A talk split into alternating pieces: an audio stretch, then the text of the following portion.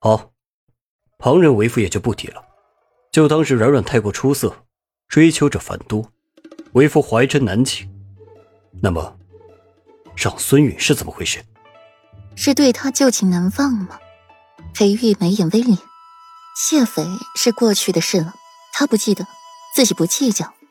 顾云锦有妇之夫，还是软软大哥，更加没可能，他也不计较。只是这长孙远却是横在裴玉心底的刺。之前千方百计的要娶顾软，顾软对长孙远态度也微妙。昏迷三天，嘴里还是喊着长孙允的名字，这一道坎他过不去。还有，想起了程锦溪的话，裴玉墨眸又暗淡几分。听裴玉提起长孙允，顾软眸子一暗，心底想着。莫不是他原先的娘子和长孙远有过纠缠？顾软撑起了身子，愈发的向上，在裴玉唇上落下一吻，嗓音轻软好听。长孙允的事，妾身无法言说，但是妾身可以明确的告诉夫君，除了夫君之外，妾身心底再无旁人。听顾软的话，裴玉脸色稍紧，搂住了顾软的腰，墨眸满是认真。此言当真？他自然知道顾然心底不可能有长孙云的，只是还是想让他亲口说，让他记得自己的话。只有意难平。顾然的凤眸潋滟，十一年前的事他释怀不了，不想再听到顾然嘴里念着别的男人，直接低头吻住那张唇，在他唇间肆意，心头在燃。缠着顾然又来了一次，顾然全身软绵绵的靠在了裴玉怀里，连动弹手指头的力气都没有了。裴玉眼眸的黑暗渐渐散去，又恢复了往日的清淡温和，拥着怀中的女人，唇角扬起了一抹若有若无的弧度。那夫君，为妻把你伺候好了吗？今夜顾然可是极度的配合裴玉。非常舒坦。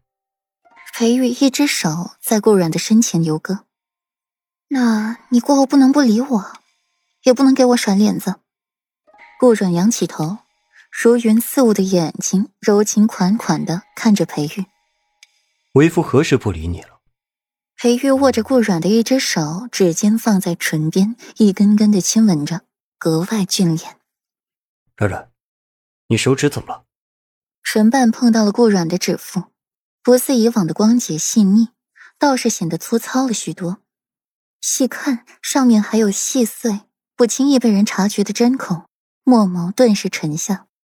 顾软不自然的抽回手，语气幽怨：“还能怎么了？当然是给你做衣服刺的。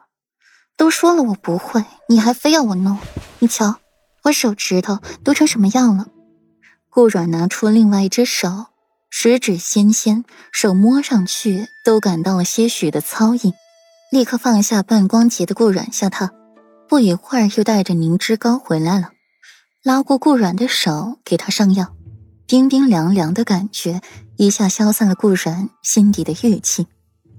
软软，你这身衣服也是穿的为夫的？裴玉还是问起了这件衣服的来历，这小丫头玩的制服诱惑。自己可是一次没逃离过呢，有两次，一次酒醉，一次负伤，让裴玉都没机会。如今却是自己主动穿了来色诱，求君莲分外的讨人喜欢。看到他这模样，便是再多的气也舍不得发了。顾软吸了吸鼻子，看一眼自己身上还穿着的寝衣。是啊，可惜做好了无人穿。就只能自己穿了。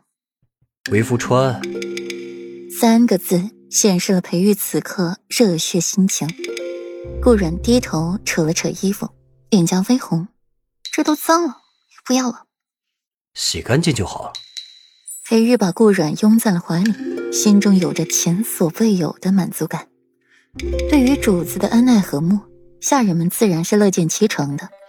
裴玉第二天便从书房搬了回来。做了一段如胶似漆的恩爱夫妻。